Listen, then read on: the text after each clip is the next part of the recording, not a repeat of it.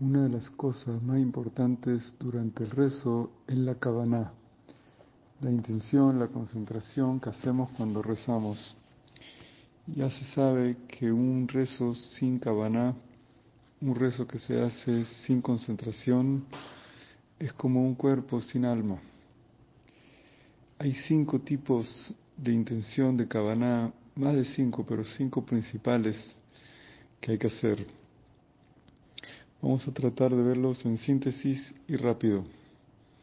El primer, la primera kavaná, la primera intención que hay que hacer, la que dice Shuhan Aruch en el capítulo 60, que es mitzvot srihot kavaná.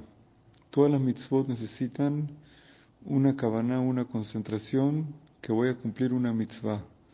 Antes de empezar a hacerla, quiero hacer lo que me ordenó Hashem Dios, hacer una mitzvah de la Torah o de Jajamim que eso es básico para poder saberlo. Estoy cumpliendo una mitzvah. La segunda kavaná, estoy pensando que estoy cumpliendo un precepto, estoy cumpliendo, entendiendo las palabras que estoy sacando de mi boca. Es muy importante durante el rezo entender las palabras que uno está rezando. Si uno no entiende lo que dice, es muy difícil que hable con Dios, que le pida cosas y no sabe lo que está diciendo lo básico y primordial es, por lo menos, la primera verajá de la midá, la primera bendición de la midá, entender lo que uno dice.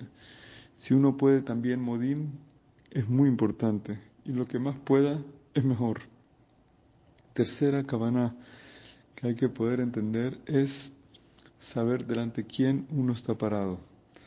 Saber que está parado delante del rey de los reyes, Akadosh Baruj y saber que le está hablando al Rey de los Reyes, a Baruj Eso también es algo súper básico e importante, que saber que le está a quien, delante de quién está parado. Cuando uno va a entrar a la sinagoga, saber estoy hablando y rezando delante del Rey de los Reyes Hashem. Incluso si no es en la sinagoga, donde él vaya a rezar, saber delante de quién está parado. Cuarta intención que tiene que hacer, a veces la persona no le piensa que esto es una cabana, no lo ve como una la palabra cabana en esto, pero sí nuestros sabios le llaman cabana. Es la pronunciación de las palabras que uno saca de su boca. Saber pronunciar como deben ser las palabras.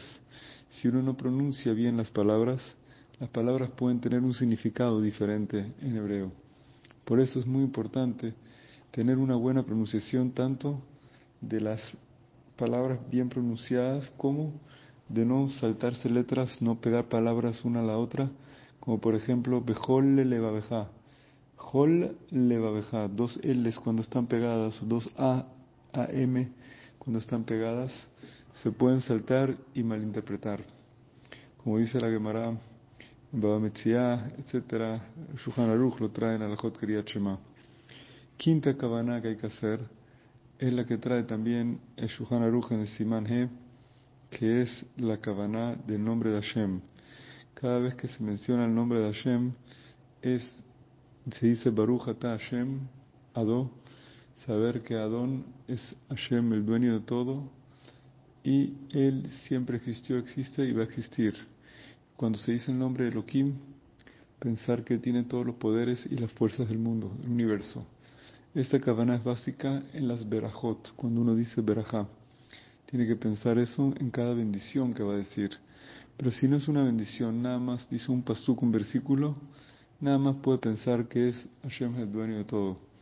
Pero cuando dice una berajá, sí es importante poner esa intención, Adonakol, el dueño de todo, Hayah o que es, siempre va a existir, y cuando dice Loquenu, saber que tiene todas las fuerzas y los poderes del mundo.